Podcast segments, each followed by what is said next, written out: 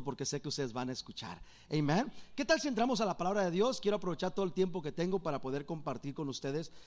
Y estaba pensando un montón, ah, Señor, ¿qué les llevo? ¿Qué, qué traigo? Ah, obviamente pensaba en el calibre de los pastores, de la pastora, pensaba en, en, lo que han hecho aquí en la congregación, en la iglesia por años, pensaba en la misión de la iglesia, en el trabajo que han hecho. Y había una palabra que seguía resaltando en mi corazón. Y para comenzar voy a querer que usted me ayude como predicarlo y que voltee a ver a alguien y le diga con mucha seguridad, mi iglesia es cosa seria. Mire, me voy a botonar el, el botón de arriba para poder decirlo con más gana. ¿Por qué no voltea a ver a alguien y dígale con ganas, mi iglesia, es cosa seria? A ver, alguien más, diga alguien más, mi iglesia. es cosa seria. Señor eterno, gracias por esta oportunidad. Señor, no tengo duda de que tú has de hacer algo en este lugar, en esta noche. Si puedes encontrar alguna habilidad, algo en mí, Señor, que tú puedas usar, te pido que lo uses con tu poder, Padre eterno, y que más que las palabras que salgan de mi boca, que tu Espíritu Santo en medio aire cambie las palabras que cada persona tiene que escuchar y que el milagro sea lo que sea depositado en sus corazones para que al salir de este lugar dos cosas hayan ocurrido. Número uno, que tu nombre haya sido glorificado. Y número dos, que tu iglesia, nosotros hayamos sido edificados. Lo pedimos y lo creemos en el dulce nombre de Jesús. Alguien diga amén. Amén. En una ocasión había una, vamos a decir, un puertorriqueño. Y este puertorriqueño trabajaba en teatros. ¿Ok? Trabajaba en teatros y cuando él, ah, eh, no eran teatros de película, eran teatros de obra de teatro y él era el barrendero y siempre que él lavaba, limpiaba, ¿verdad? El teatro, él, la gente se iba y él pasaba su tiempo allí limpiando el teatro. Pero había un actor que él le encantaba, se llamaba Charlton Heston. ¿Alguien se acuerda de Charlton Heston? Y Charlton Heston era un tremendo, aparte de ser actor de películas, era un tremendo actor de teatros. Ahí comenzó. Y él tenía una costumbre de que cuando él iba a los teatros y después de cada una de sus obras, él concluía recitando el Salmo 23. So, cuando terminaba la obra de teatro, todo el mundo esperaba ansiosamente y subía al, a la tarima Charlton Heston y con esa voz ah, tan elocuente, gruesa, verdad, estudiada, decía, Jehová es mi pastor y nada me faltará en lugares de delicados pastos me hará descansar, junto a aguas de reposo me confortará mi alma. Y continuaba, y cuando él terminaba de recitar el salmo, todo el mundo siempre, sin falla, se ponía de pie y aplaudía a lo máximo a la elocuencia de este hombre. Pues un día este actor iba a llegar a hacer una obra de teatro al teatro de este barrendero puertorriqueño. Lamentablemente era un día de servicio, él tenía que trabajar y estaba un poco, poco triste que no pudiera ir al servicio por su trabajo, pero por lo menos lo que le consolaba es que iba a tener la oportunidad de en vivo escuchar a este actor recitar Salmo 23 con su elocuencia. Y él esperó ansiosamente cada parte de la obra que terminara y cuando terminó la obra, se fue y se puso por las cortinas y esperando escuchar y comienza Charlton Heston como siempre, Jehová es mi pastor y nada me faltará. Iba casi terminando Charlton Heston cuando este anciano puertorriqueño, sin darse cuenta, ya estaba parado en la tarima con él. Y lo mira y dice, con casi lágrimas en los ojos, dice, Señor Charlton, ¿me permite poder decirlo con usted? Y Charlton lo mira como así al lado y dice, hey, anciano, cállate. Vas a ser ridículo, anciano, tranquilo. Déjame terminar. Y él, no, no quiero decirlo. Ese cuando lo dijo ahorita me inspiró. Déjeme decirlo. No sé cuánto tiempo más me puede quedar de vida. Permítame decirlo también. Charlton Heston insistió porque no quería que el anciano, después de tal manera que él lo había presentado, que él hiciera ridículo. Hasta cierto punto estaba velando por la dignidad del anciano, mas el anciano no le importó. Insistió, déjemelo decirlo con usted. A lo que Charlton le dijo, pues si se atreve. Y el anciano vino, agarró el micrófono, se enderezó un poquito todo lo que pudo, sacó el pecho y dijo, Jehová es mi pastor y nada me faltará. En lugares de delicados pastos me hará descansar. Junto a aguas de reposo me pastoreará, confortará mi alma, me guiará por sendas de justicia, por amor a su nombre, aunque ande en valle de sombra.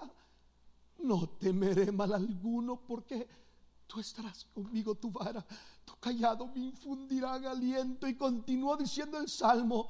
Y cuando él terminó este anciano, nadie estaba de pie. Nadie estaba aplaudiendo.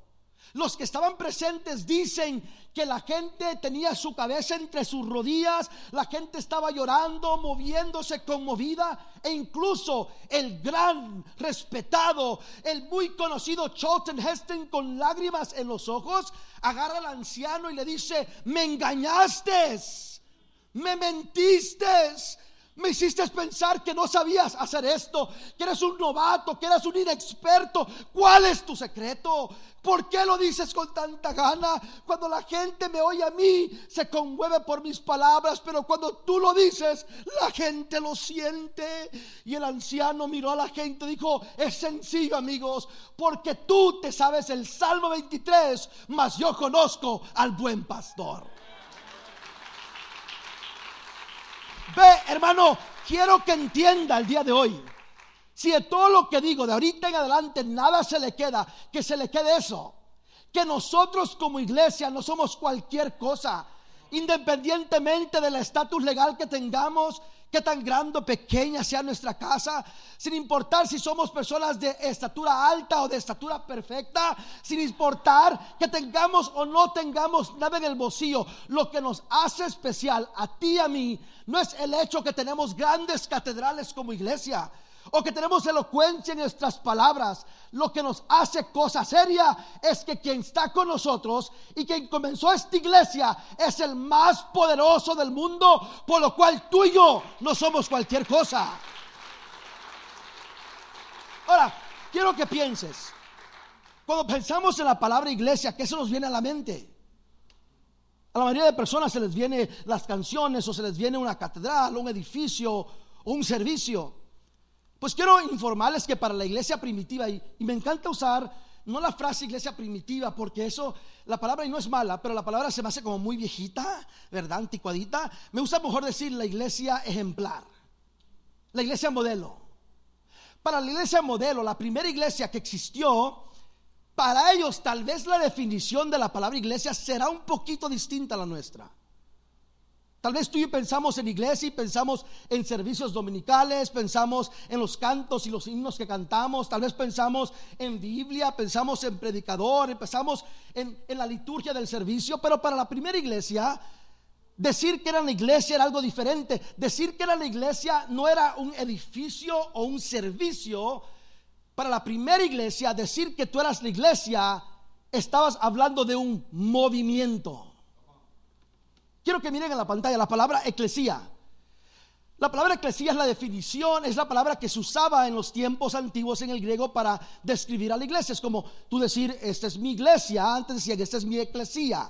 Y la palabra eclesía significa llamar afuera de asamblea o congregación. La palabra iglesia no es una palabra religiosa, una palabra bíblica por decir. La palabra iglesia simplemente significa un grupo de personas que ha salido del montón para separarse acá basados en una idea, creencia o un principio.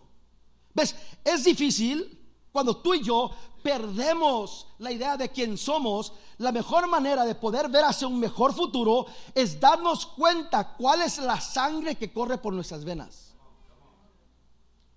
So, si tú y yo queremos ser una iglesia poderosa, si tú y yo queremos ser una iglesia que cambia el mundo, tenemos que saber ¿Cuál es la sangre que corre por nuestras venas? ¿Ves? Es difícil saber a dónde vas cuando pierdes de vista de dónde vienes. Tu pasado le da a tu futuro una dirección llena de sabiduría. Cuando vas al mall, ¿verdad? Y vas a ese, ese ah, pequeño cuadro que dice Macy's y JC Penney, siempre hay un círculo que dice, aquí estás tú. ¿Saben, verdad? Porque no sabrás para dónde vas si no sabes dónde estás. So, para saber para dónde estás, tienes que entender quién tú eres. Y quién tú eres va a definir cómo tu futuro se va a ver. Me puede recordar una historia y aquí algunos eh, me van a juzgar un poquito, pero una historia que de pequeño me inspiró mucho a, pensar en, en, de dónde vengo. Esta historia de un joven futuro rey que en su tío lo engaña y mata a su padre y le dice a pequeño príncipe que huya. Y el pequeño príncipe se va y mientras él huye comienza a crecer con unos amigos que no saben quién él es.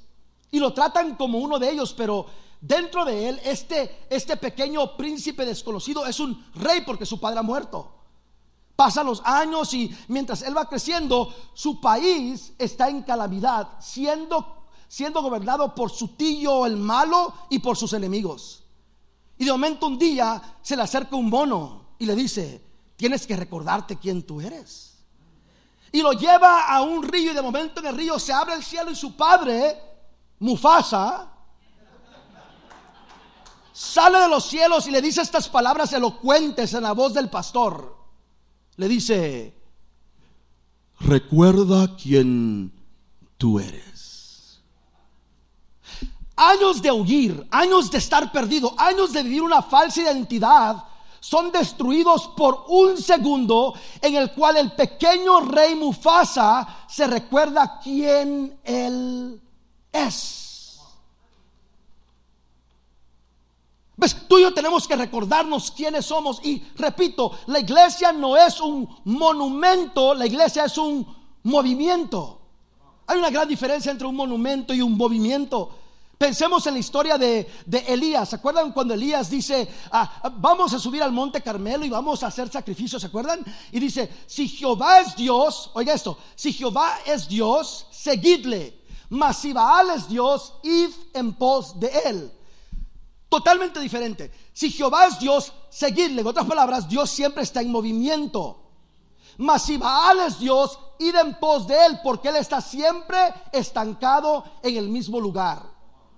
Tú y yo no fuimos llamados para hacer monumentos. Mire, yo crecí en una iglesia hiperpentecostal de la cabeza hasta los pies. Para ustedes les voy a confesar, yo soy un bapticostal. ¿Ok? Soy un bapticostal. Soy bautista en teología, pero grito como pentecostal. Eso me disculpa, ¿eh? Pero crecí una iglesia donde de momento era, estábamos alabando a Dios todo el tiempo, estábamos gritando y hay algo bonito en poder alabar a Dios con todo lo que da. Pero hay un momento que te pones a pensar, estoy gritando por algo que nunca logro obtener. Estoy celebrando victorias que nunca logro obtener. Estoy gritando victorias que nunca logro posesionar. Porque estamos tan acostumbrados a ser simplemente monumentos de lo que Dios hizo hace mucho tiempo atrás. Pero Dios nos llamó a hacer movimientos, no monumentos, pero movimientos. Y un movimiento es el resultado de estas cosas. Número uno, un movimiento es el resultado de un corazón que ha sido empoderado por Dios. Un corazón empoderado es lo que el Espíritu hace por ti. La Biblia dice que estamos muertos en delitos y pecados y Él nos dio qué? Vida. Tú y yo no podíamos darnos vidas nosotros solos. Pero Él vino y nos empoderó.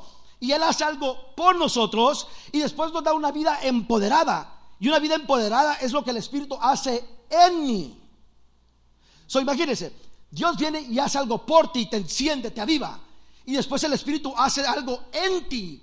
Y tercero, el Espíritu nos empodera colectivamente y nos une en lugares como este, donde hay muchas personas que han sido empoderadas por Él.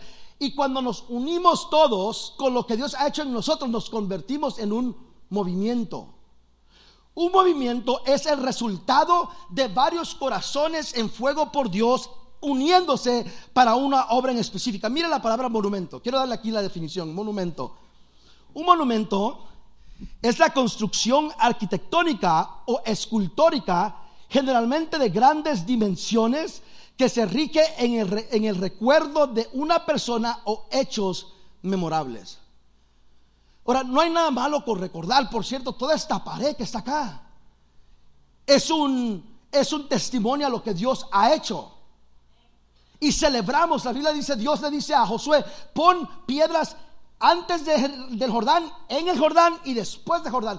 Y él pregunta, ¿para qué? Y Dios le dice, para que tus hijos cuando vean las piedras pregunten qué es eso y le recuerdes de lo que Dios hizo. Eso tenemos que recordar. Hay valor en el monumento, pero Dios no nos ha llamado a ti y a mí para ser monumentos. Podemos tener monumentos, pero no debemos ser monumentos. Dice que es un monumento. Usted sabe la persona que dice, ay pastor, allá yo en las montañas de Chalatenango, allá arriba en la montaña, yo cómo le servía a Dios. ¿Usted dice esas personas? Allá como le cantaba antes, fíjese, pasaba toda la noche sin parar. Y lamentable hoy en el servicio me duermo en el segundo punto del mensaje. Pero allá en México, ¿cómo le servía a Dios? Son monumentos de lo que Dios hizo. Cuando nos reunimos en pequeños grupos, estamos constantemente hablando de lo que Dios hizo hace 10 años atrás. De lo que Dios hizo con aquel predicador y con aquella campaña en aquella década. Y Dios dice, está bien, está bien que recordemos y celebremos lo que ocurrió, pero yo te he llamado a ti, no a hacer un monumento, pero a hacer un movimiento. Solo en lo socio, eh, ah, en lo social hay cuatro distintos movimientos. Esto no es espiritual, eso es simplemente en la sociedad. Hay cuatro distintos movimientos. El primero es el movimiento, los movimientos alternativos. Estos movimientos generalmente se enfocan en cambios personales ilimitados, específicos en creencias y el comportamiento de individuos. Un movimiento alternativo es alguien que decide cambiar la forma que come, es decide dejar de tomar y ahora está haciendo algo distinto. Es un cambio, una revolución, un movimiento temporal y personal. Los movimientos redentores, o a veces llamados religiosos, son los movimientos que buscan un nuevo sentido de, valor. ¿Se acuerdan cuando las Torres Gemelas, los aviones se estrellaron? ¿Se acuerdan el movimiento que hubo durante esa temporada en Estados Unidos? Donde estaban cantando en la televisión himnos. Juan grande es Él, Señor mi Dios, eh, eh, Amazing Grace. Hubo un mover porque la gente estaba buscando respuestas a las preguntas que tenían en su corazón. Son movimientos redentores.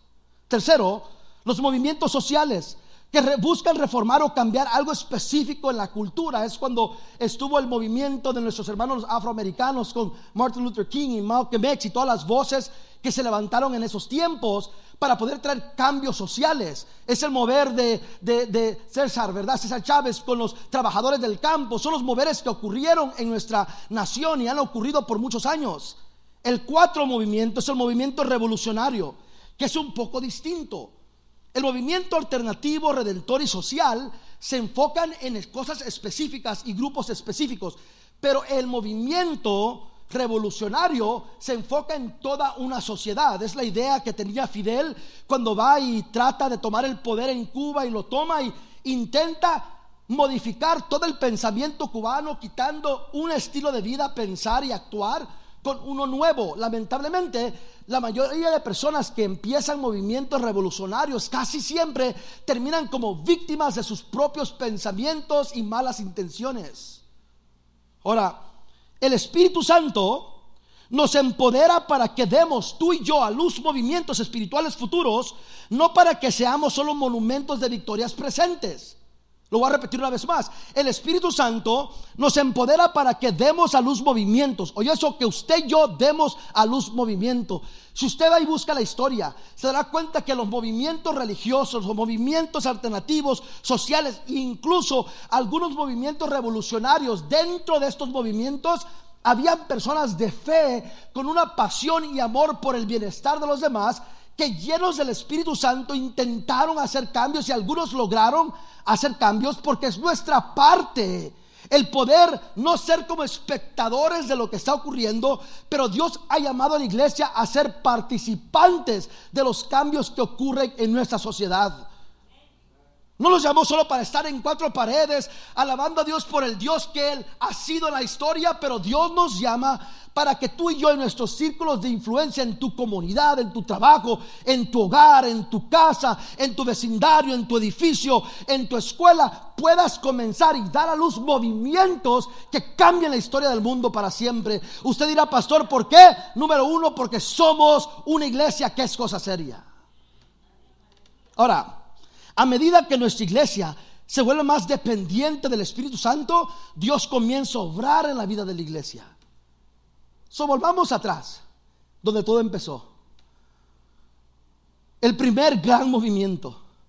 Desde el principio de la historia de la iglesia, Dios ha creado movimientos dentro del pueblo de Dios que han hecho estragos al imperio del diablo de manera increíble. Miren lo que dice Hechos capítulo 1, versículo 8. Quiero que lo vea. Dice, pero, pero qué? Pero recibiréis Dígalo más fuerte, pero recibiréis. Ahora, Dios nos da autoridad. Esa es la palabra. Dios nos da poder, la autoridad, la, la habilidad de hacer algo cuando haya venido sobre vosotros el Espíritu Santo. Ese es el poder empoderador. ¿Ves? Dios te da poder para poder hacer algo. Quiero que piense un poquito en la enfermedad. Piensa un poquito en diabetes. Tú y yo necesitamos azúcar en nuestro cuerpo. Piensa los que sufren el colesterol. Tú y yo necesitamos colesterol en nuestro cuerpo. El problema es cuando consumimos demasiado y no sacamos lo, lo necesario.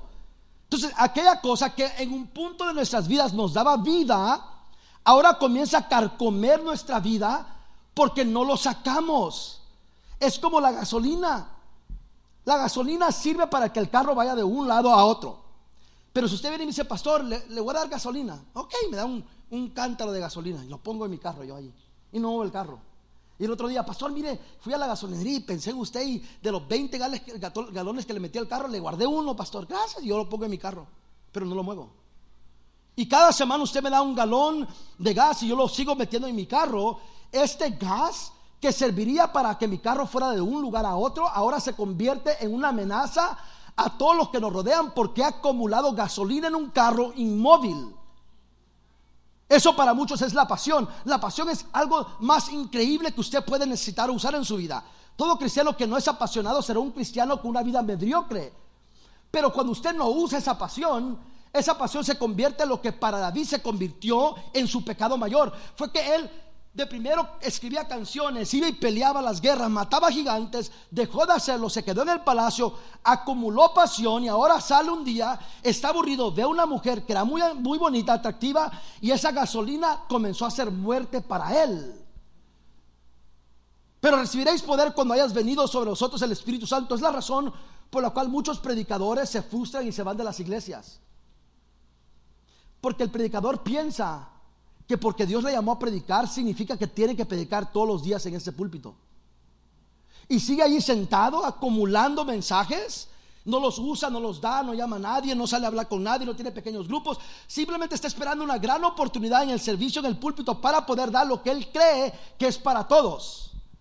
Y como no lo usa, se acumula en su interior y se convierte en veneno para él por lo cual se va y levanta otra iglesia sin la aprobación de nadie. Y él piensa, es que mira el don que Dios me dio. Y yo le sigue diciendo, pero te di poder para que fueras y fueras testigo en otro lugar.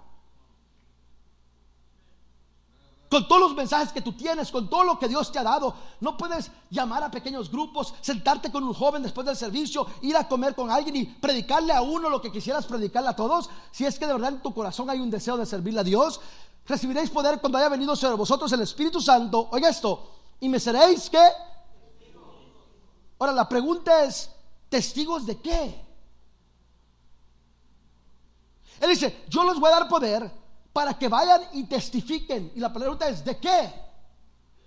En Jerusalén, en Judea, en Samaria y hasta lo último de la tierra. El testimonio o lo que ellos iban a ser testigos de era de la muerte y resurrección de Jesucristo. El trabajo de la iglesia primitiva era de ir y predicar el Evangelio, pero como no tenían Biblias, lo que ellos predicaban eran las enseñanzas de Jesús y la idea o la verdad de que él había muerto en la cruz del Calvario, que lo enterraron y que al tercer día no oyeron que él había vivido, no escucharon que andaba caminando, pero que ellos lo vieron. Y el poder que ahora poseían era para testificar a otros. Lo hemos visto morir, lo hemos visto ser enterrado y lo hemos visto vivo. Y la iglesia recibe este poder. ¿Ves? El Pentecostés fue la culminación de la era del templo. Antes del templo era, vengan y vean. Jesús muere, se levanta de la tumba y ahora él dice, ahora ustedes vayan y díganle. Todo cambia. Antes de la resurrección, la manera de esta, el lugar más sagrado era el templo. Y quien gobernaba el templo eran los sacerdotes, por lo cual eran los más importantes. Y los únicos que podían interpretar las escrituras eran los sacerdotes, por lo cual la gente dependía de ellos. Y como la gente dependía de ellos, ellos controlaban a la gente y como consecuencia controlaban a una sociedad y todo daba vuelta alrededor de un templo. Pero viene Cristo y cambia todo y dice, ahora no será el templo lo más importante, pero ahora ustedes serán el templo. Y en ustedes estará el Espíritu. Y ustedes podrán ver las escrituras. Y ustedes van a ser testigos. Y donde ustedes vayan, allí voy a ir yo. Es con este corazón, este corazón empoderado que Pedro, el que acaba de mochar una oreja, el que acaba de maldecir a Cristo diciendo yo no conozco ese tal por cual, es ese Pedro que ahora empoderado por el Espíritu Santo se para enfrente de la multitud. Y miren lo que dice Hechos capítulo 2, versículo 41 y 47. Lo podemos poner arriba. Hechos capítulo 2, 41 y 47 dice, y el Señor añadía cada día a su número los que iban a ser salvos. Y como tres mil fueron añadidos a su número ese día. Ahora quiero que se imaginen. Esta es la inauguración de la iglesia de la cual usted es parte. ¿Usted quiere saber cómo comenzó la iglesia? Esta iglesia no comenzó hace 34 años. Esta iglesia comenzó hace más de 2000 años atrás. Y el primer servicio que tuvo, no había pianista, no había guitarrista, no había bocinas, incluso no había ni una Biblia presente en el lugar. Pero había un hombre que había visto a Cristo en la cruz, lo había visto que lo enterraron y lo había visto vivo y se pone de pie. Y en el primer sermón que él predica, nunca había predicado ni un sermón en su vida. Y el primer sermón que predica, tres mil personas entregan sus vidas a Dios. Ahora, para usted y para mí dice, gloria a Dios, tres mil personas aceptaron. Pero quiero que piense, eran tres mil personas que ahora tenían que discipular, tres mil personas que tenían que bautizar ese servicio duró días. Porque la gente aceptaba y los metían al agua y la gente celebraba y lloraba y decían, Cristo es Dios y el próximo y tres mil personas. Después de eso, en el capítulo 3 de Hechos, el primer milagro ocurre. Y ahora la iglesia no solamente tiene poder por lo que había visto, pero tiene poder para orar por los demás. Y oran por los enfermos. Y la Biblia dice que el enfermo se levanta y los empiezan a perseguir y predican un segundo mensaje y cinco mil personas aceptan a Cristo. Ahora, quiero que oiga eso. En dos servicios, ocho mil personas que habían recibido a Cristo, aceptado a Cristo como Salvador, habían confesado como Salvador, y no solamente eso, se habían bautizado como evidencia a todo el mundo que era una decisión que ellos habían hecho de seguir a este Mesías 8 mil personas a la población de esos tiempos era el 10% de la población en Jerusalén. ¿Usted se imagina si mañana hacemos un servicio y para el domingo el 10% de Long Beach viene a esta iglesia? ¿Cuál fue el impacto para la comunidad? ¿Cuál fue el impacto para la sociedad, para, para, los gobernantes de este estado, de esta ciudad, de este país? El saber que el 10% de todas las personas que viven en esta ciudad ahora confiesan a Jesús como Salvador. Dos servicios, dos días, 10% de la población. Ahora, siempre que tú y yo hacemos algo para Dios, el diablo no se va a quedar quieto. Él va a levantar planes desde el día que naciste, se está tomando cuenta de todo lo que no te gusta, de lo que sí te gusta, de tus debilidades. Y en ese día que tú estás menos esperándolo porque más débil te llega ese mensaje que no esperabas, porque Él te conoce. Y Él sabe tus luchas y tus pruebas. Y Él es un enemigo que no duerme. Porque desde el día que tú abriste tu corazón a Dios y creíste en Él como Salvador, tu vida ha hecho algo, tú te des cuenta o no tu vida ha causado un impacto a los que te rodean.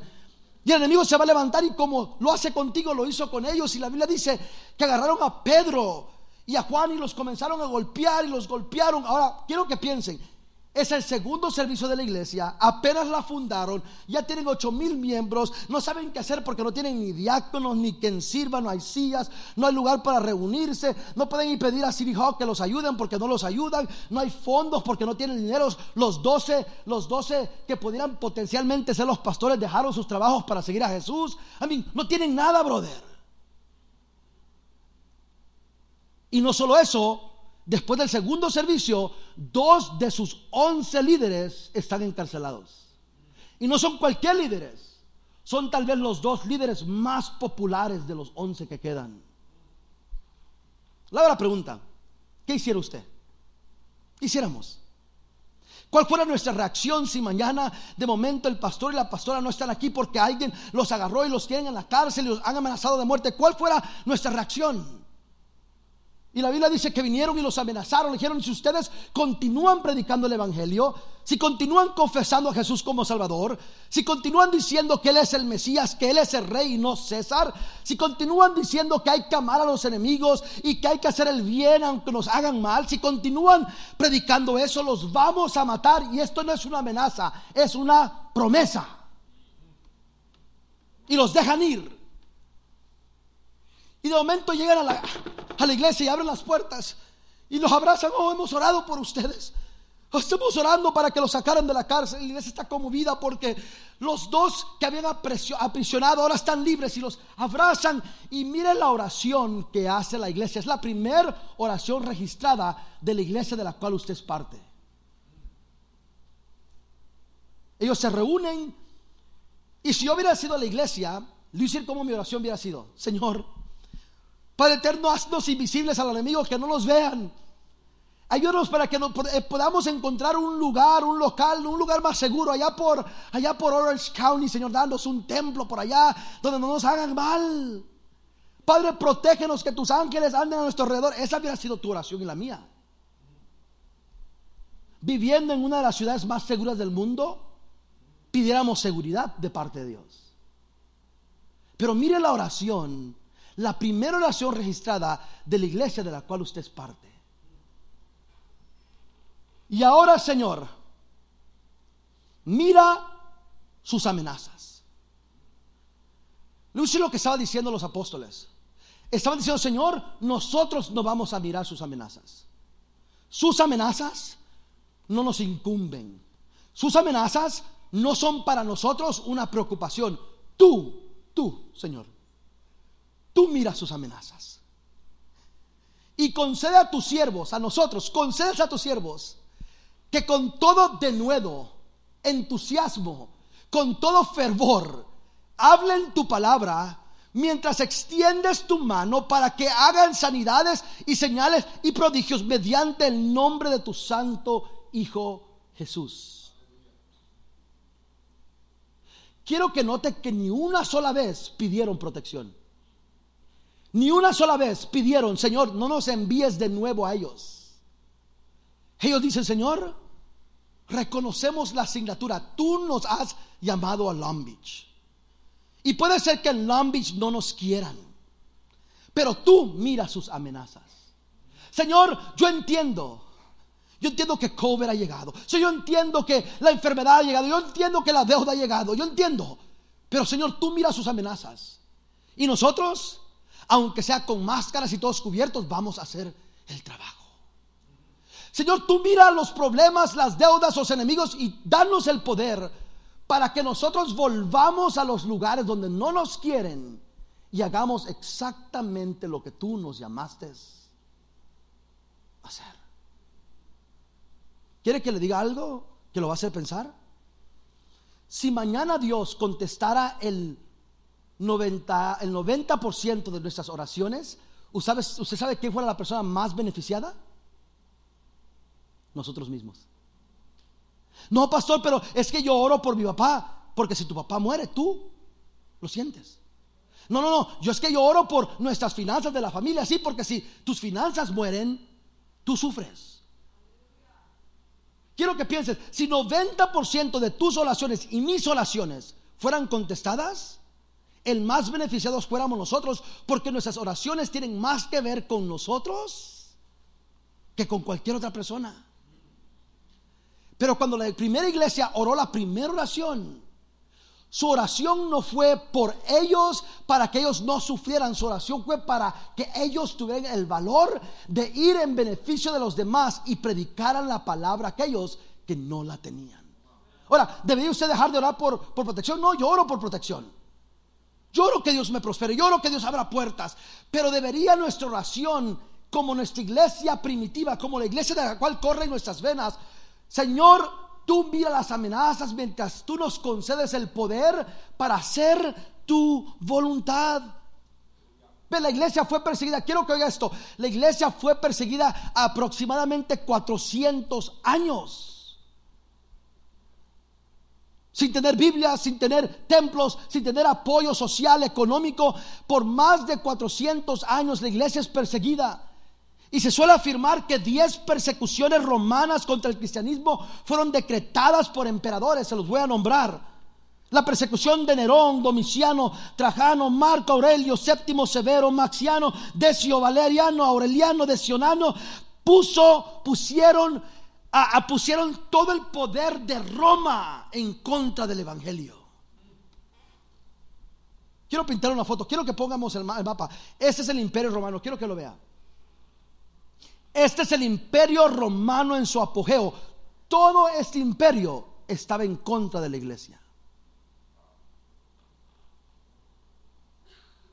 No era solo un grupo de personas, no es solo una persona, no solamente era un gobernante, no era una enfermedad, no solamente era una pandemia, no solamente era un vecino, era todo un imperio en contra de una iglesia que no tenía templos, ni Biblia, ni poder, eh, poder social, económico o en el ejército. Era una iglesia que no tenía templos ni líderes para poder ah, guiarlos de manera oficial o legal. Era una iglesia que aparentemente era pobre, sin nada, pero todo este imperio trató de destruirlo. Pero bien dijo Jesús en Mateo 16, 18 sobre esta piedra, sobre esta roca, edificaré mi iglesia. Y quiero que oiga estas palabras. Y el reino de la muerte no va a prevalecer contra la iglesia. Incluso uso una palabra, ni, el, ni las puertas del Hades, que Hades era una terminología que la gente inconversa entendía. Esto era, una, era, una, era un grito a todos aquellos que perseguían a la iglesia en decir, pueden traer lo que quieran en contra de la iglesia, pero no podrán destruir a la iglesia. La muerte no podrá destruir a la iglesia. Ahora quiero enseñarle otra imagen. Volvamos a la imagen esta. Este es el imperio romano. Quiero que mire esta foto. Este es el imperio romano. Esta es la iglesia que corre por sus venas. Mire, este es el imperio romano. Ahora le voy a enseñar la iglesia después que el imperio romano cayó. Vuelva atrás, go back, go back. Mira hasta dónde llegan los límites. Mira esta británica. Si usted mira, hay, islas más arriba. Vete a la otra, a la otra slide. Mira hasta dónde llegó el evangelio. Go back. Si mira dónde está Armenia, hasta ahí llegó el imperio romano. Ve a la próxima slide. Mira hasta dónde llegaron los cristianos. Go back. ¿Ves donde dice eh, Germana Superior o Bélgica? Hasta ahí llegaron los romanos, no pudieron, pero mira hasta dónde llegaron los cristianos. Y si vamos a ser honestos, un día alguien comenzó a caminar y caminó y caminó y caminó y no dejó de caminar y se subió en un barco y no dejó de, navegar y pegó en tierra y siguió caminando y siguió caminando y llegó a una aldea en Delicias de Concesión, departamento de Morazán y le predicó el evangelio a mi abuelo y ese mapa no es el cierto porque a la fecha de hoy no hay país en el mundo, incluso los más contrarios, donde no hay una bandera cristiana porque nuestra iglesia es cosa seria.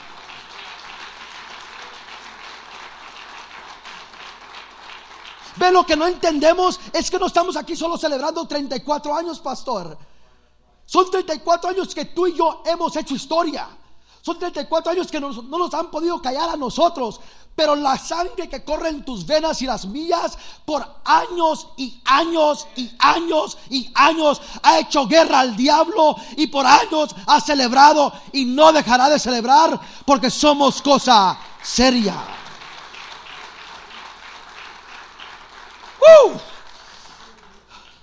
Le cuento un poquito más. Miremos a este, este hombre llamado Policarpio. Ponlo ahí, la, la otra foto, Policarpio. The next picture, come on, the next one, next one, next one. Es el pelón que está ahí. Go, go, go, go. Keep on going, keep on going. There you go. Este es Policarpio. Le mandé un texto a los familiares, eso es lo que me mandaron del Policarpio. Policarpio tenía, tenía él 86 años de edad, era un diácono de la iglesia. 86 años de edad. ¿Habrá alguien aquí que tiene 86 años? ¿O cerca? A ver. ¿O alguien que aparenta tener 86 años? 86 años de edad. Y vienen y el procónsul lo agarra y lo amarra a un palo y le dice, Policarpio, la gente aquí te respeta. Eres una, eres una elocuencia de la comunidad, Policarpio. Pero hace años te entregaste a ese cristianismo. Y desde entonces nos has hecho la guerra. Policarpio, te pedimos, te pedimos, te imploramos que respetes tu edad y tu avanzada edad. Y digas a lo más que puedas, abajo con los ateos. Porque recuerde que para Roma el único Dios era César. Y ateos eran aquellos que no creían en el César. Por lo cual los cristianos eran considerados ateos. Porque no era su Dios César. Le dice, Policarpio, dilo a voz en cuello abajo con los ateos. Y Policarpio levanta la frente y apunta a la muchedumbre enfrente y le dice, abajo los ateos. Dice, no, no ellos. Los cristianos, tus amigos que andan por todos lados, dilo, dilo abajo ellos. Y mira las palabras de Policarpio. Dice, no he servido, lo he servido por 86 años. Y jamás me ha hecho ningún mal. Dijo Policarpio con plena convicción. ¿Cómo voy a blasfemar contra mi rey que me salvó? Lo voltea, lo voltea a ver el procónsul y le dice, Policarpio, te imploro, te imploro de que si tú no reniegas, si tú no niegas tu fe ahorita mismo, te han de quemar y la gente a doler tu cuerpo quemado y no serás de servicio a nadie muerto. Y mire las palabras de Policarpio, su respuesta. Me amenazas con un fuego que arde por un poco de tiempo y luego se extingue.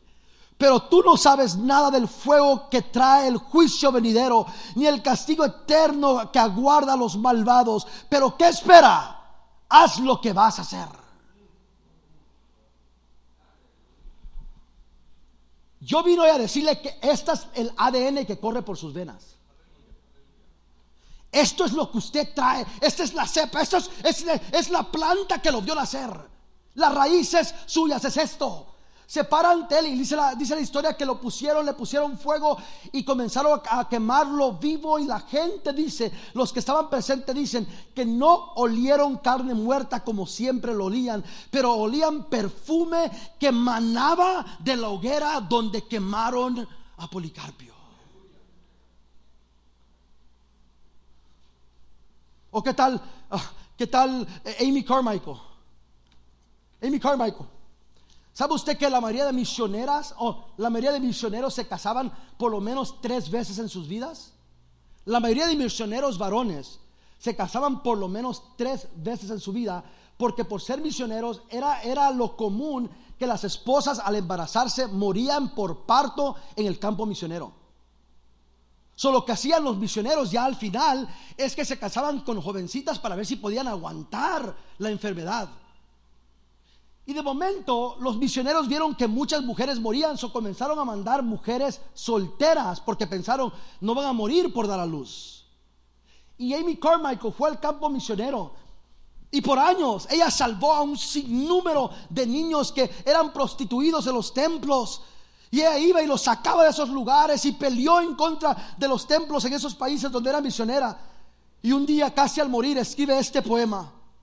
Y mire las palabras de Amy Carmichael. Dijo ella, ama a través de mí, amor de Dios. No hay amor en mí. Oh fuego de amor, enciende el amor que arde perpetuamente. Fluye a través de mí, paz de Dios. Río tranquilo, fluye en mí hasta que ningún viento pueda soplar. Hasta no haber agitación actual, hasta que cese toda onda de voluntad propia. Brilla a través de mí, alegría de Dios. Hazme como tu aire puro por donde viertes tú tus colores, tus colores, como si no estuviera allí. Oh, bendito amor de Dios. Que todos puedan gustar y ver qué bueno eres. Una vez más oro, ama a través de mí, aún a través de mí. Hasta la fecha han pasado centenares de años han pasado, han pasado centenares de niños, millares de niños han sido salvos en estos lugares que ella fundó y a la fecha de hoy el campo misionero que ella levantó, allí hay 50 mil niños que han sido rescatados de los templos donde los violaban, donde los usaban como esclavos sexuales, donde los mataban y los dedicaban a los dioses hasta el día de hoy, porque tu iglesia y mi iglesia es cosa seria. O podría hablarles de the China Bible Women. Pon la foto. The China Bible Women. Estas mujeres se dieron a la tarea en China de vender Biblias, pero la gente no tenía cómo comprarlas, mucho menos cómo leerlas. Pasaron años y años predicando el Evangelio. Y en 1878, en Shanghái, estas mujeres que usted ve acá, hicieron en un año en el 1878, esas mujeres hicieron 972 visitas, se dirigieron a 3.708 personas directamente con el Evangelio, vendieron 36 Biblias, regalaron 72 Biblias y leyeron el Evangelio completo de Mateo, Marcos, Lucas y Juan a 935 personas. Hoy en China hay más de 10, hay más de 100 millones de cristianos. Me escuchó en China hoy en día, en China comunista hoy en día, ahorita mismo. Mientras usted y yo estamos celebrando y alabando a Dios, ahorita mismo en China hay más de 100 mil, hay más de 100 mil billones de cristianos nacidos de nuevo que fueron salvados por el trabajo de estas mujeres, the China Bible Women.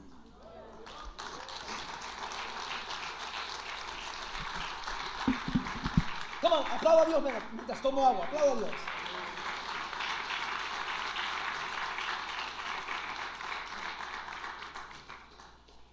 Pastor, pero es que yo no, yo, yo, yo, yo, soy tartamudo, no, no, no, no, no puedo hablar. Pastor, pero es que yo, no tengo la elocuencia de, estas mujeres. Pues déjeme le cuento acerca del hermano Juan. Mire, el hermano Juan era un hermano que le gustaba servir en la iglesia. Le encantaba. Él sirvió con, las, con los jóvenes, sirvió con los caballeros, sirvió con, incluso si le hubiesen dado que sirviera con las damas, hubiese servido con las damas también. Era ese brother que siempre que el pastor tiene una nueva idea, se pone de pie para ser voluntario porque le encanta trabajar. El problema del hermano Juan es que hermano Juan era tartamudo y le costaba hablar. Y un día el pastor quiso hacer un nuevo, un nuevo santuario, un nuevo, un nuevo hall en la iglesia, pero no habían fondos. So el pastor decidió, vamos a vender Biblias para recaudar fondos. So el pastor fue y escogió a los 30 hermanos de la iglesia que les gustaba hablar y que sabían hablar. Usted conoce a esa gente, ¿verdad? Esa gente que puede vender piedras. ¿Los conoce? Y dijo, ya sé a quién voy a decirle. Y el pastor fue a la librería y compró 100, 30 cajas con 100 Biblias cada caja. Y dijo el servicio en el domingo, hermanos, queremos construir un nuevo lugar aquí al lado del santuario para que la gente pueda venir y necesitamos dinero. So, le voy a pedir al hermano Pancracio, hermana Petrolina, le voy a pedir al hermano este y aquel. Y empezó a decir todos los hermanos. Y el hermano Juan decía, ah, ¿me dijo mi nombre? No, no, no, no, Juan, no, no, dijo tu nombre. Okay, Y tal hermano y tal hermano. Y continuó el pastor y dijo mi nombre. No, no, no, Juan, Juan, tranquilo, no dijo tu nombre. El pastor nombró a los 30, pero no nombró al hermano Juan. Su hermano Juan estaba, pero, pero yo, yo, yo, siempre ayudo al, pastor. Disculpen este, este, este, tartamudo. Yo siempre ayudo al pastor. Dijo, tal, vez se le, se, le, olvidó al pastor decir mi nombre. So, cuando se reunieron, el pastor dijo, al final del servicio quiero que se reúnan los 30 aquí para darles una pequeña clase para cómo vender. Terminó el servicio y se acercaron los 30 y el pastor vio que habían 31. Con 31 son 30 cajas. Él dio las instrucciones, dio cada caja y cuando llegó de Juan no había caja. Y Juan dice, pastor, no, no, no, tiene caja para mí. El pastor dijo, pero Juan, es que no, que no te, no te nombré, no te, no te, tengo en la lista, hijo. Pastor, pero yo, yo, yo, yo quiero ayudar, yo, quiero servir a la obra. Y el pastor, no, Juan, mira, pero es que Dios no me hizo sentir y tienes que seguir las directrices de tu pastor, Juan. Pero el pastor pensaba, ay, es que este a quién le va a vender. Capaz lo matan por, porque no van a entender lo que dice o los va a enfadar y no, no va a poder hacerlo. Pero no le iba a decir porque vea, los pastores tenemos un corazón dulce. Pero no pudo convencer a Juan, no pudo convencerlo. Y al final el pastor dijo, ok Juan, está bien. si tú quieres vender Biblias, mira, aquí está la dirección, ven, cómprate una cajita. Si las vendes, la iglesia te va a dar el dinero que invertiste. Y si no las vendes, que te sirva como lección para obedecer. Oh, ok, pastor, y se fue Juan. Iban a reunirse el próximo sábado a salir a vender Biblias a las 8 de la mañana y cuando llegaron, cada persona llegó con sus cajitas de Biblia listas para ir a vender y Juan entró por la puerta con un carrito con 30 cajas con 100 Biblias cada caja. Hermana, Juan compró para él lo que el pastor compró para los 30. Y el pastor dice, ay Juan. Si él hizo el entrenamiento, dijo, ¿qué hermanos? Mire, vamos a las 10 vamos a salir. Quiero que ya a la 1 de la tarde ya estén acá. Hay vendidos, si vendieron varias está bien, si no vendieron ninguna está bien, vénganse, vamos a vernos acá y, y vamos a celebrar ya que en la noche tenemos servicio. Y salieron, todos con su cajita y Juan con sus 30 cajas. A la una de la tarde ya habían unos 3, 4 hermanos de los 30, algunos habían vendido 5, otro había vendido 10. Ya a la una y 15 estaban tal vez unos de los 30, tal vez unos 20. Ya a las, a la una, a las dos y media de la tarde, 2.45 de la tarde, ya estaban todos excepto Juan. Pues dijo, no ha llegado Juan. ¿Alguien lo vio? No, no lo vimos. Tres de la tarde y no llega Juan. Cuatro hermanos y no llega Juan. Eran las seis de la tarde, una hora para el servicio y no llega Juan el pastor, su corazón comenzó a palpitar, ay, su esposa me va a matar, ay, ¿cómo voy a explicar esto? Y le hubiera dicho que no, pobrecito, lo, lo han de haber asaltado, lo han de haber golpeado, le quitaron el seguro las Biblias, a ver cuánto invirtió. Y como usted sabe, en cualquier iglesia, cuando las cosas se ponen serias, hacen círculo de oración, hicieron círculo de oración. Se tomaron de las manos y comenzaron, Señor, protégelo, ayúdalo. Y mientras estaban orando por Juan, oyen, amén. Y ven Juan en la puerta. Ay, Juan y el pastor corre, ¿verdad? Como corrió el padre con el hijo pródigo, corre y lo abraza. Y el pobrecito traía su, su carrito, pero vacío, sin nada, todo sudado, hasta medio sucio, las piernas, los, los, el pantalón algo polvado Y lo abraza. Juan, discúlpame, hijo. No te hubiese dejado ir. Discúlpame, discúlpame. Te voy a, yo te voy a reponer el dinero que te robaron, las Biblias que te quitaron. Y dice Juan, pastor, no, no, no, no me robaron nada las, las todas. ¿Cómo? Las vendí todas. Ay, dijo, hermanos, culto cancelado. Hoy va a haber entrenamiento de vender Biblias y Juan va a dar la lección. Porque miren ustedes, usted hermana que tanto le gusta hablar y usted que es bien chismosa y mire usted que todo vende. Mire, 10 Biblias vendió, pero mire este hombre de fe, dijo el pastor, ¿verdad? Que aprovechar. A ver, hijo, a ver, diles a esta gente, estos, dile a estos uh, ineptos, ¿verdad? ¿Cómo se venden Biblias? Y Juan dijo, yo, yo, yo, yo, yo no, no, no, no, no, no, hacía nada. Disculpen, tartamudo. Yo, yo lo, lo, lo, que hacía es que yo, yo, yo iba y to tocaba a, a, la puerta y, les decía, hola, bu buenas tardes, vengo de, de MB Logos y quiero venderles, venderles una una Biblia. Si, si las personas me, decían que no, no podían comp comprarla porque no tenían, no, no, no tenían dinero, yo, yo, les decía que estaba bien, que si, que si no podían comprarla, entonces yo, porque quería que conocieran la, la palabra de Dios, si yo no podían comprarla, yo, yo se las iba a leer, a, a, leer. Y como nadie quiere oír a un tartamudo leerle la Biblia, iban y pedían dinero prestado, quebraban el cochinito, pedían fiado con tal de comprar la vida para que los dejara en paz. ¿Cuál es tu excusa, mi, hermano? ¿Qué es lo que te limita? ¿Que hablas muy rápido? ¿No se ha dado cuenta que desde comencé yo no he podido dejar de parar de hablar rápido? Y yo no hablo así de despacio, yo hablo bien rápido, la gente no entiende lo que estoy diciendo. Cuando me emociono mucho, yo hablo demasiado rápido, me va que decir que me calme porque no, me emociono demasiado. So, de, dele gracias a Dios que hoy he predicado slow. Porque soy tartamudo. Porque no hablo bien en inglés ni hablo tampoco bien el español. Ni soy de aquí ni soy de allá. Aparte, soy chiquito que cuando voy a iglesias con el púlpito grande, parece que la pura cabeza está predicando. Soy de Los Ángeles. Estudié en USC, Universidad de South Central. Soy hijo de pastor y tengo un récord para comprobarlo. ¿Qué te está parando? ¿Sabes lo que me he dado cuenta? Que Dios no me llamó a mí ni te llamó a ti por lo que tú eres. Dios nos llamó por lo que corre en nuestras venas. y estas mujeres en un país comunista que las odiaba, que cortaban cabezas si la encontraban con una Biblia, crearon un movimiento. Porque entendieron que, si Dios puede usar a un tartamudo, puede usarme también a mí. ¿O qué tal Uncle, Uncle Cam? La próxima foto. Uncle Cam era un hombre que asistió al Occidental College en 1914. Y al graduarse, él y un amigo decidieron vender Biblias en español en Guatemala. Y al llegar a Guatemala, se encontraron con una tribu que no hablaba español. Y hablaban un, lenguaje propio, nato de ellos. Y vino y él comenzó a hablar con un hombre que se llamaba Francisco Díaz. Y para el año 1929, comenzando en 1919, 10 años le tomó para traducir la Biblia del español al lenguaje de esta tribu.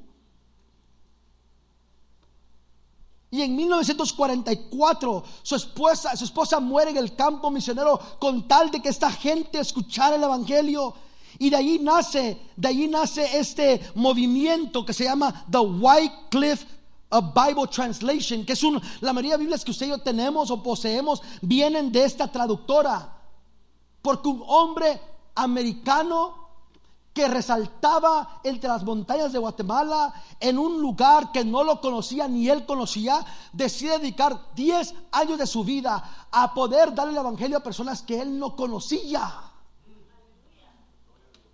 Y hoy en día hay más de 14 organizaciones que han salido y han traducido Biblias a causa de ellos. y más que esto, más que simplemente hablarles de Policarpio y hablarles de Amy Carmichael y hablarles de la China Bible Women y hablarles de Uncle Sam. En 1982, a un puertorriqueño Dios le pone en su corazón el venir a California y abrir una obra. Y le tomó un par de años. Porque del 82 al 89 pasaron algunas cositas. Y tuvieron que moverse algunas piezas, pero un día comenzó a enseñarle este personaje la Biblia a alguien en su trabajo. Y una pareja vino, un hombre vino y dijo, mi esposa tiene que venir porque hay cosas que ella no está entendiendo y la trajo. Y al traerla y se sentaron a hablar con este predicador apasionado puertorriqueño, esta pareja vino e invitó a otra pareja. Y esa otra pareja invitaron a tres parejas más. Y después se dieron cuenta, pues, creo que aquí no cabemos. Tenemos que buscar un lugar. Y hace 34 años se comenzó un movimiento en este lugar porque personas entendieron que Dios estaba haciendo algo, no porque nosotros éramos especiales, pero porque en nuestras venas corría algo especial.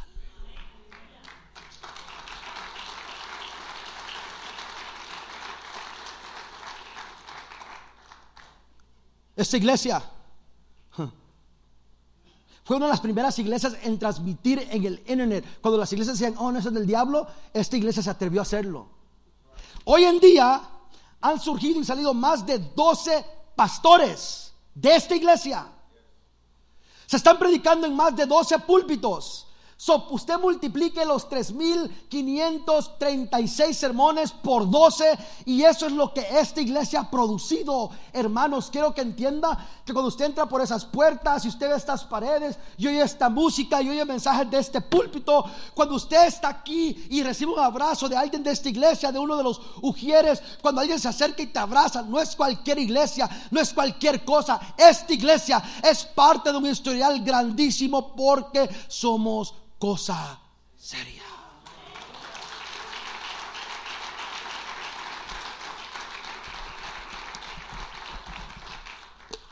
So, voy a terminar la conclusión de la conclusión de la conclusión. Las puertas del Hades no van a prevalecer contra esta iglesia. Pero tenemos un reto por delante. ¿Sabes que estamos viviendo uno de los mejores tiempos en la historia para que el Evangelio se predique alrededor del mundo. Usted y yo tenemos el privilegio de vivir en el país más rico del mundo. ¿Oyó eso? Usted dice, no, pastor, es que yo no me siento rico. Yo sé que no se siente, pero lo es. ¿Se lo compruebo? Algunos de ustedes tienen casas, ¿no donde viven? Tienen casas para sus carros, se llaman garajes. Imagínense, allá en mi país, en El Salvador, usted dice, le tengo una casa a mi carro. La gente lo va a ver como torre, ¿una casa para tu carro? Pero algunos de ustedes tienen casas para sus carros. Algunos de ustedes se pararon cuatro horas en línea para poder cambiar su teléfono que llamaba, mandaba textos y se metía al internet por otro que costaba el doble, que hacía exactamente lo mismo. Mire, le compruebo que rico, le compruebo que rico. Hay personas aquí que tienen zapatos para ir gimnasio, zapatos para salir a comer, zapatos para salir a comer breakfast, zapatos para salir a comer dinner y lunch. Tienen ropa, tienen ropa formal, y ropa informal y ropa semiformal. Somos ricos, no nos sentimos ricos porque solo nos dan el dinero de los taxes y compramos una gran televisión que no necesitamos, pero somos ricos. Vivimos en uno de los países más ricos del mundo. Por cierto, somos la iglesia más rica de toda la historia de la iglesia. El salario, el salario anual, si agarramos todo el salario anual, oye esto, si agarramos todo el salario anual, pastor, de todos los creyentes en el mundo hoy, de todos los cristianos, el salario mensual de todos los, de todos los creyentes del mundo fueran 53 trillones de dólares. Oye eso, no estoy hablando del mundo.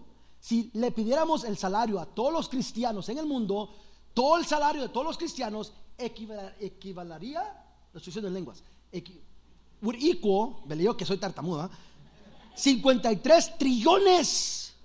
Los cristianos constituyen el 33% de la población mundial. Oiga esto, los cristianos somos el 33% de la población mundial, pero recibimos el 53% de todo el dinero del mundo. ¿No escuchó? Los cristianos componemos el 33% de toda la población del mundo, pero tenemos en nuestros bancos el 53% de todo el dinero del mundo. Y gastamos el 98% de nuestro dinero en nosotros mismos. A partir del año 2020, alrededor del 65% de la población mundial tiene acceso al Internet. Oye, pastor, yo me metí a Google y puse Pastor Tim Mejía y me salió Facebook en China, en un sermón que ustedes dos están cantando, los dos están cantando durante la pandemia. En China los pueden escuchar en Facebook chino, porque 66% de la población mundial tiene acceso al Internet. Mire, yo he ido a El Salvador, he ido a otros países, pobrecitos, la casa se le está cayendo, pero un iPhone Ok, lo, voy a sorprender con esto. ¿Ok? Mire, eh, yo, sé que ya, tenía que haber terminado, pero el problema es que hoy, hoy en la noche puede ser rato en la iglesia y quiero dejarles todo lo que tengo. Quiero que oiga esto. This is crazy. 900 mil 900,000, right? 900 mil. 900 mil de los estudiantes internacionales vienen a los Estados Unidos. Y estos 900 mil son, 62% de ellos son de la ventana 1040. Son la ventana 1040 son los países que no han sido alcanzados por el Evangelio. No significa que alguien no ha llegado a predicar. Significa que no ha habido un impacto donde es reconocido por el grupo de personas que está allí. Pueden haber cristianos, pero nadie sabe dónde están. Soy una ventana de personas que no han sido alcanzadas y 900 mil estudiantes del mundo que vienen a Estados Unidos a estudiar cada año, 62% de ellos vienen de la ventana 1040. Quiero, I want to shock you. No tenemos que ir a la ventana 1040 a alcanzarlos. Los podemos alcanzar en las universidades, porque por ley tienen que regresar. Pero si los alcanzamos acá, pastor, regresan como misioneros.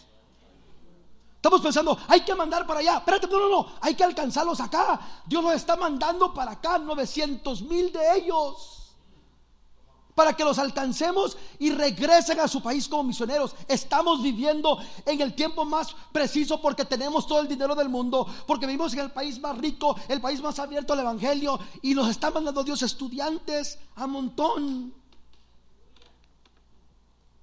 Pero hay cifras que nos retan. La iglesia tiene aproximadamente 3, tres mil veces los recursos financieros y nueve mil veces de la mano de obra necesaria para terminar la gran comisión. ¿Me escuchó eso? La iglesia de hoy en día tiene tres mil veces más los recursos financieros y nueve mil veces más el hand labor para poder alcanzar la gran comisión.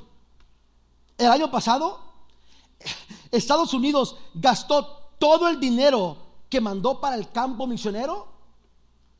Es crazy. De los 53 millones que la iglesia tenía, 1.5% lo mandó para el campo misionero.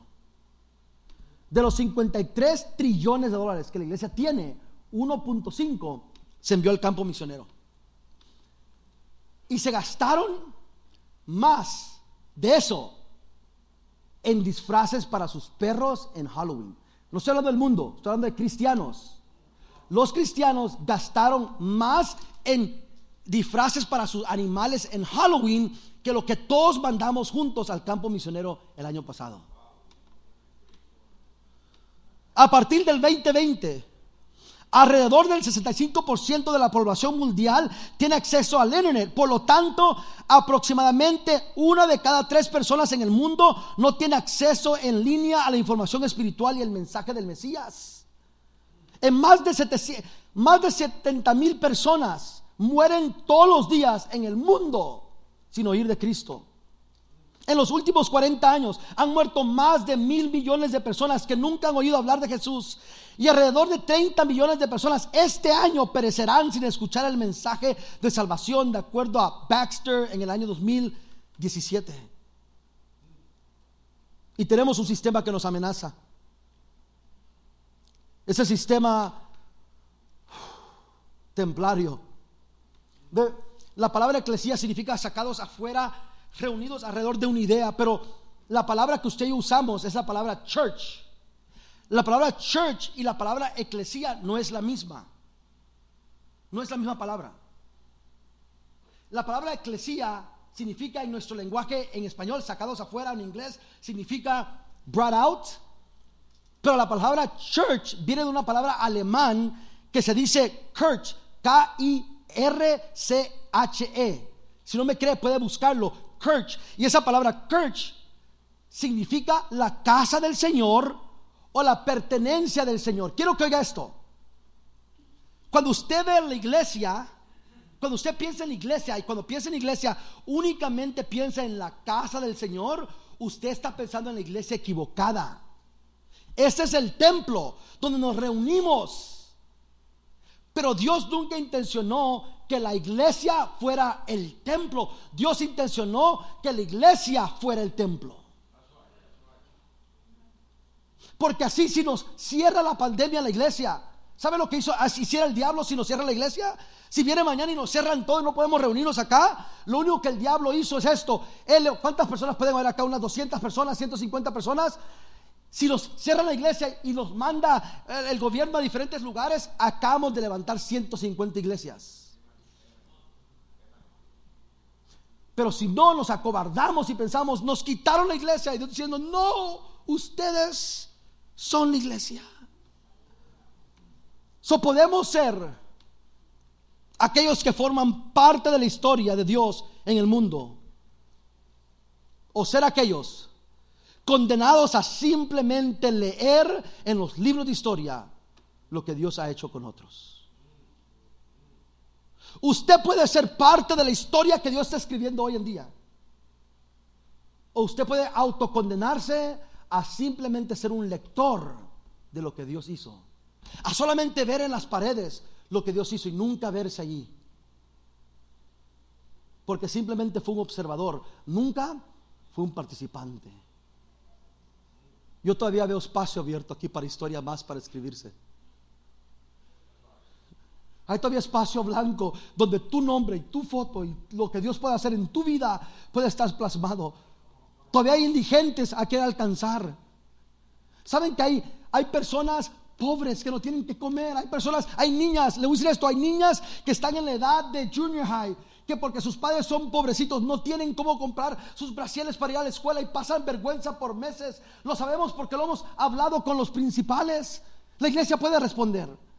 Hay un montón de pastores, hermanos, ido a iglesias. Hay pastores que no, no, no, no conocen su Biblia porque nunca tuvieron una educación. Y hay gente sentada que tiene la habilidad de poder enseñar la Biblia por horas.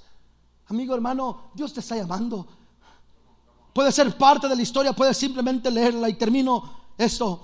Había una vez cuando no había partidos políticos, ni constitución, ni Estados Unidos, no había libertad religiosa, solo había Roma bajo el emperador Augusto César. Pero nació Jesús y cambió la historia.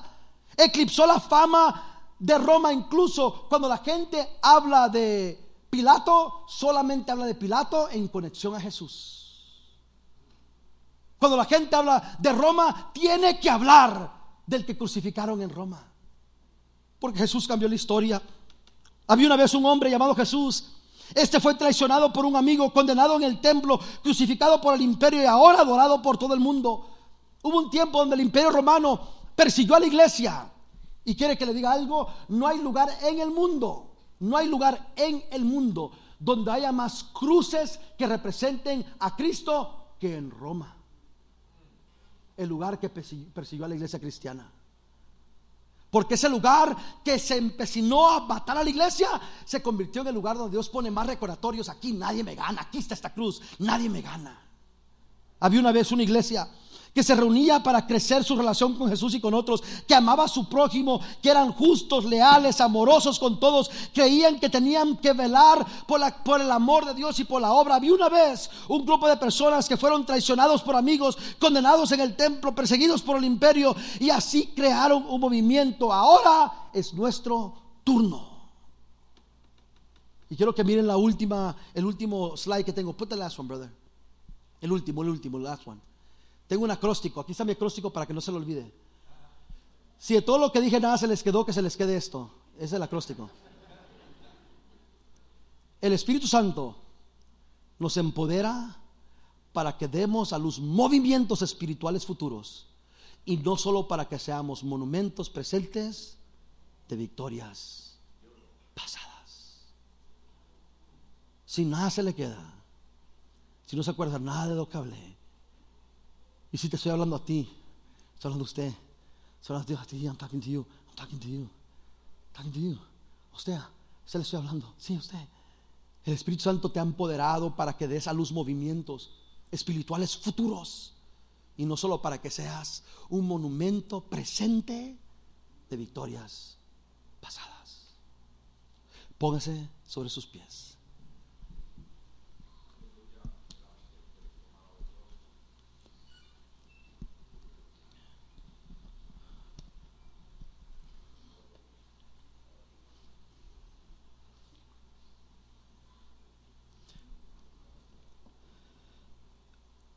Yo, amo ser parte de la iglesia. Ah, es bien difícil. Es uno de los trabajos más solitarios. Yo sé que soy, raro decir, si, no fuera, si fuera por nosotros no estuviéramos acá. Pero es como cuando un papá dice, ay, cómo quiero ahorcar a mis hijos, pero cómo los amo. Solo los papás entienden. Porque no se puede explicar. Es, es, si Dios me diera la opción, hiciera cualquier otra cosa. Mas no obstante, hay un fuego en nuestros huesos que nos recuerda que somos parte de una iglesia que es cosa seria. Si yo no puedo dejar porque me duele algo, yo no puedo dejar porque alguien me traicionó, yo no puedo dejar porque alguien no me tomó en cuenta, porque alguien no me saludó. Yo no puedo dejar esto porque el, líder o el pastor o el hermano me dijo una palabra que a mí fue, se, oyó muy fuerte. Yo no puedo cuitear porque no me llamaron para el evento, porque no me mandaron la tarjetita para la comida, porque se olvidaron darme regalo de Navidad. Yo no puedo enojarme porque se olvidaron poner mi foto en el, en el mural. Yo no puedo enojarme porque cuando dieron los trofeos no me dieron a mí ninguno. Yo no, yo no puedo enojarme porque no me dieron el memo del uniforme y vine a cantar y no traía el uniforme que los demás. Yo no puedo enojarme porque no me involucran en nada. Porque la iglesia de la cual yo soy parte, tal vez los olvidaron. Tal vez también los traicionaron, tal vez los golpearon. Dice la historia que ponían a los niños en el, Coliseo Romano y dejaban ir las fieras, los leones, y comenzaban a comerse a los leones, los leones a, los niños. Y, y, mientras se comían a los leones, la gente en el estadio decía que era atormentado porque aunque los niños eran devorados, no dejaban de oír la canción y decían, del vientre de la bestia siguen cantando a su Dios.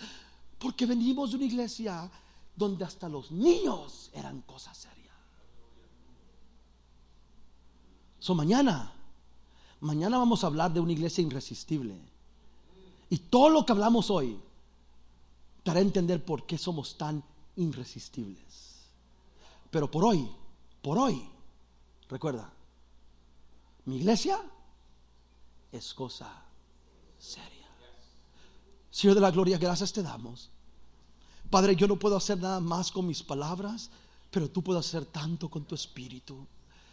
Te pido, Señor Eterno, que alguien hoy sea atormentado por esta palabra que no pueda dormir, que no pueda, Señor eterno, estar quieto, que no pueda tener paz y tranquilidad hasta que acepte por completo quien tú lo hiciste o la hiciste hacer.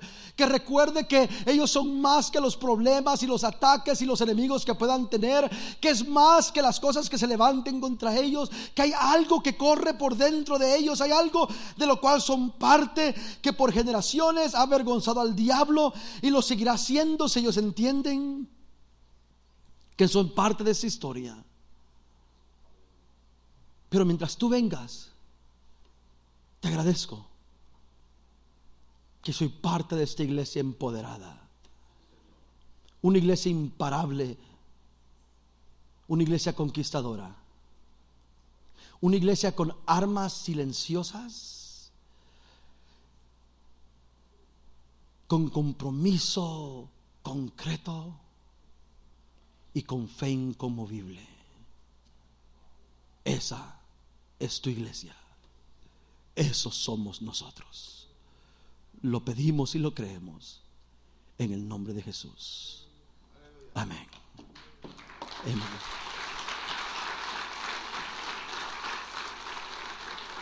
Dios, gloria a Dios. Aleluya, gracias, reverendo Villalta. No hay nada que añadir al mensaje, solamente aceptar el reto que Dios nos ha hecho esta noche. La semana pasada estábamos hablando de que Long Beach está cambiando, pero para mal. Eh, te está viendo las noticias de lo que está pasando en Long Beach.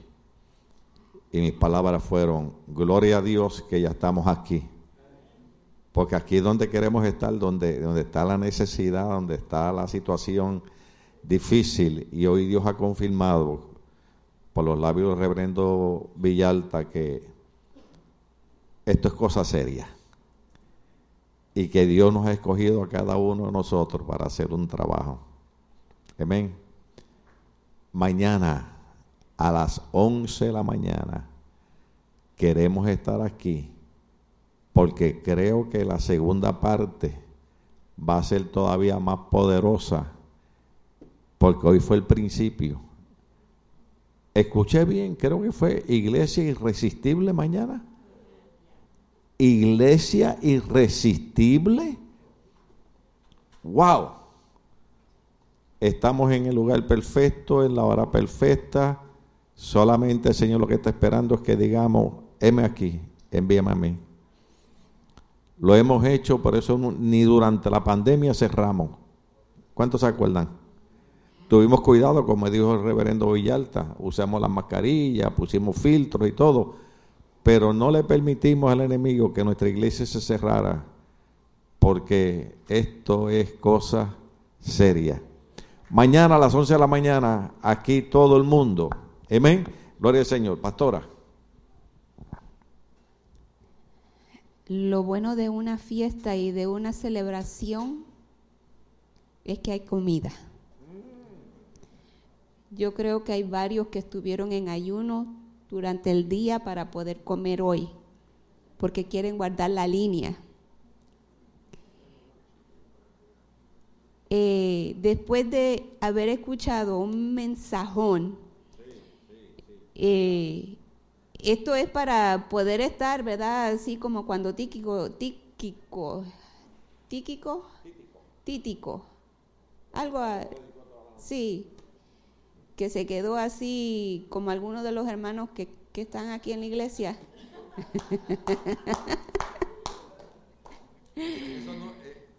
Esos no van a comer. que se cayeron por estar dormidos. Pero gracias a Dios que aquí este, que